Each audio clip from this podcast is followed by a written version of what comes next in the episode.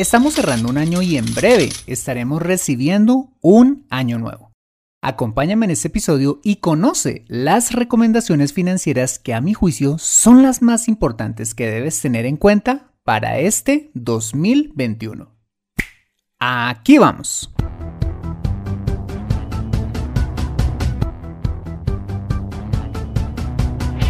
Bienvenido a Consejo Financiero el podcast de finanzas personales donde aprenderás a manejar inteligentemente tu dinero, salir de deudas, tomar buenas decisiones financieras y alcanzar una prosperidad sólida y duradera.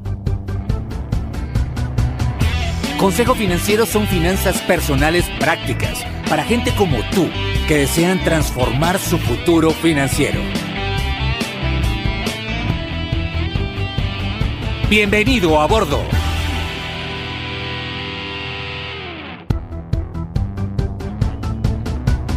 Hola, ¿qué tal? Soy Fernando Fernández y quiero darte la bienvenida a un nuevo episodio de Consejo Financiero, tu podcast, tu programa de finanzas personales en el que aprenderás a manejar inteligentemente tu dinero, a salir de deudas, a tomar buenas decisiones financieras de consumo, ahorro e inversión y los principios para alcanzar una prosperidad sólida y duradera. Tener educación financiera es un aspecto esencial para alcanzar tus objetivos de vida pues aunque tu profesión o área de conocimiento no sean las finanzas, todo lo que hagas en la vida involucrará dinero, por lo que necesitarás saber administrarlo inteligentemente para tener éxito en todo lo que hagas. En Consejo Financiero aprenderás de manera práctica lo que necesitas para ser un piloto experto de tus finanzas personales. Y como siempre te invito a visitar www.consejofinanciero.com, donde podrás encontrar este y muchos más contenidos de finanzas personales que estoy seguro van a ser de utilidad para tu vida financiera. Asimismo, te recuerdo que puedes encontrarme en facebook.com como Consejo Financiero Podcast, en LinkedIn como Fernando Fernández Gutiérrez, en Twitter como arroba consejo acertado y en Instagram como consejo rayita al piso financiero. Bueno, muy bien, y sin más preámbulos, empecemos con el episodio de hoy. Bienvenidos a bordo. La mejor manera de comenzar bien el año nuevo es no ignorando en diciembre la venida inminente del año nuevo, tomándonos un tiempo para analizar cómo cerramos el año que termina y planeando con tiempo el año que viene. Como lo veíamos en el episodio anterior, este 2020 fue un año atípico y todo parece indicar que el 2021 seguirá por el mismo estilo por cuenta de la pandemia. Esto, pues por el impacto económico que terminará de verse el próximo año y la demora en la vacunación de nuestros países, lo que demandará de nosotros una planificación más responsable de nuestras finanzas personales de cara a este 2021. Bueno, pues he traído este tema al podcast para darte algunas sugerencias que a mi juicio deberías tener en cuenta para este 2021 en torno a tus finanzas personales. Muy bien, la primera recomendación que te haría es hacer un balance de tus finanzas personales este año, haciendo una lista en Excel o en papel de tus activos, tus pasivos y tu patrimonio. Recordemos que los activos son todos los bienes que posees, como tu casa, el carro, el valor de tus muebles y enseres, el dinero que tienes en el banco, tus inversiones, eh, cuentas por cobrar, entre otros. Los pasivos son todas las deudas que tienes, como el saldo en tus tarjetas de crédito, los préstamos, la hipoteca, créditos que tengas con prestamistas, entre otros, y el patrimonio es simplemente el resultado de tomar tus activos y restarle los pasivos. Eso quiere decir que si, por ejemplo, el total de tus activos te sumó, digamos, 100 mil dólares y tus pasivos sumaron 40 mil dólares, significa que tienes un patrimonio de 60 mil que representa lo que verdaderamente es tuyo.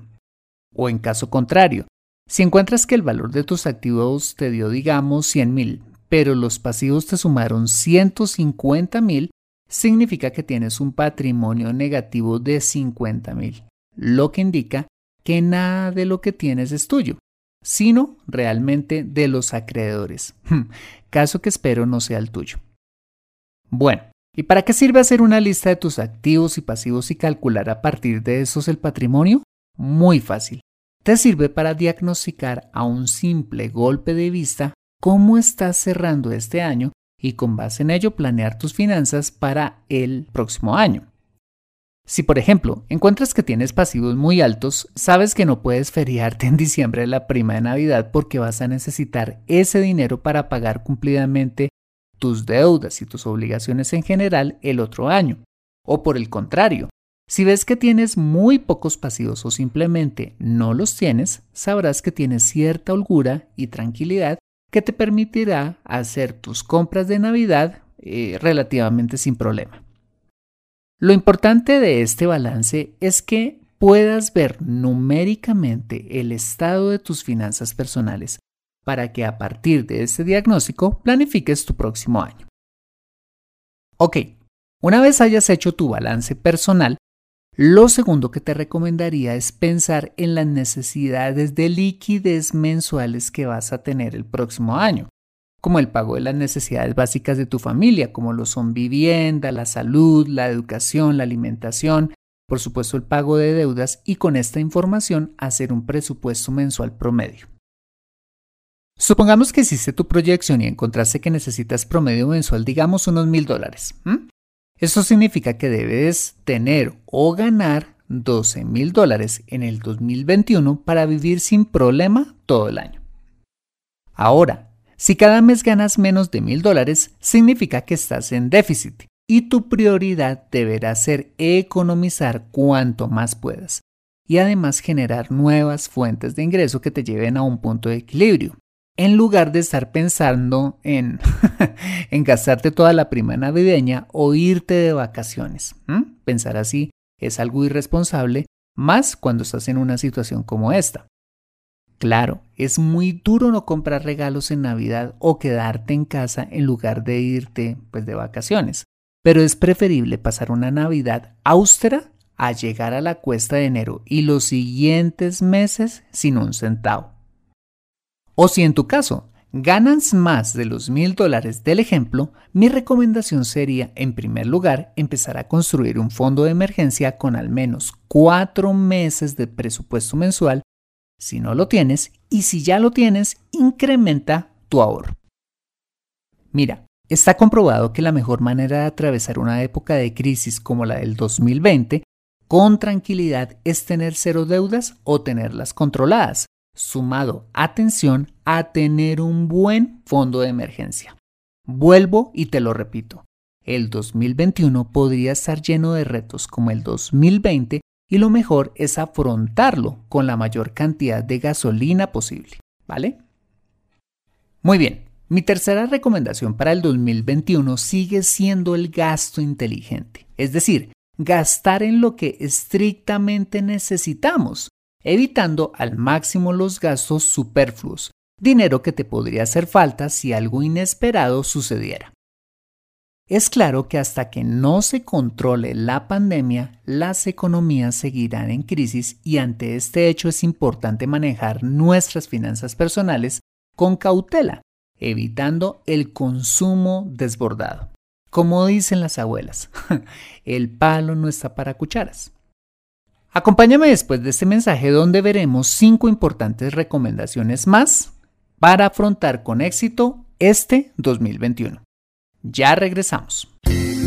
Me siento atascada en mi vida financiera y no sé por dónde empezar. Quiero ahorrar para la universidad de mis hijos, pero no sé dónde hacerlo. Me gustaría invertir en fondos de inversión, pero no sé dónde ni cómo. Deseo tener un seguro de vida, pero no entiendo del tema. Quisiera planear mi jubilación pero no tengo quien me asesore.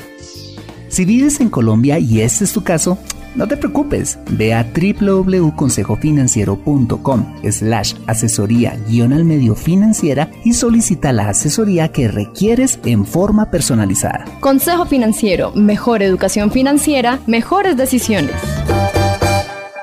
Regresamos a Consejo Financiero. Mi cuarta recomendación para el 2021 es que una vez tengas cubiertas, atención, tus necesidades básicas y hayas construido tu fondo de emergencia, procura abonar a tus deudas más de los pagos mínimos mensuales para salir de deudas pues más rápido y ahorrarte miles de dólares en intereses aplicando el sistema bola de nieve del que te hablo en el episodio número 4 de este podcast. Mira, no es correcto dejar de pagar tus obligaciones solo porque la economía está pasando una época de crisis o porque haya gente que no le esté dando la gana pagarlas. Al fin y al cabo, la economía recuerda que es un ecosistema y si no pagas tus deudas, eso se te devolverá como un boomerang, con un embargo a tus bienes, la pérdida de tu trabajo, menores oportunidades laborales o un incremento de los impuestos. En materia económica, todos dependemos de todos. Mi quinta recomendación es que procures generar en el 2021, y esto es muy importante, nuevas fuentes de ingreso. ¿Por qué? Porque en tiempos de crisis nos volvemos más vulnerables financieramente hablando al depender de una sola fuente, llámese empleo, negocio independiente, renta de capital o sea lo que sea. Esto quiere decir que si tienes tu empleo, empieza a desarrollar simultáneamente tu propio negocio. Si tu única fuente de ingreso es un negocio, los expertos recomiendan ampliar tu portafolio de productos o servicios. Te doy un ejemplo. Supongamos que tienes una peluquería.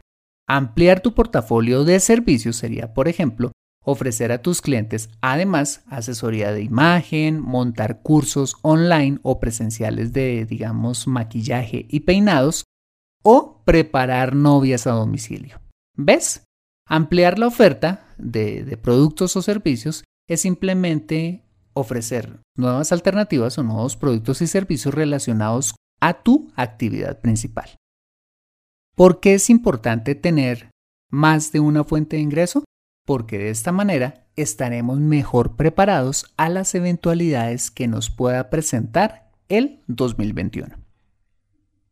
Vale, mi sexta recomendación es que una vez hayas cubierto, ojo, tus necesidades básicas, construido tu fondo de emergencia para este año y hayas salido de deudas, idealmente, ahorra e invierte todo lo que puedas en el mercado de valores, en el que particularmente las acciones presentan muy buenas oportunidades de valorización si inviertes en ellas en periodos superiores a dos o tres años.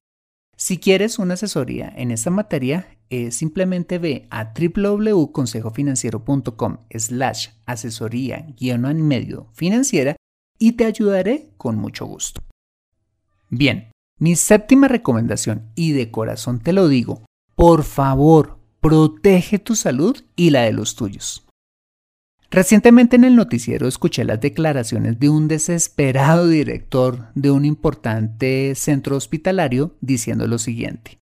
Solo cuando un ser querido es afectado con COVID y peor aún, cuando lo perdemos por esta causa, es que adquirimos verdadera conciencia de la importancia del aislamiento social y del autocuidado. Te pregunto, ¿Por qué esperar a que algo malo le pase a tus seres queridos para usar el tapabocas o evitar al máximo las reuniones sociales? Mi recomendación es que durante el 2021, por más que extrañemos a nuestros amigos o familia, o por más aburridos que estemos del encierro, perseveremos, pues todo esto es preferible a tener que llevar el peso de la pérdida de un ser querido por no acatar las recomendaciones que hasta la saciedad las autoridades nos han dicho que debemos practicar.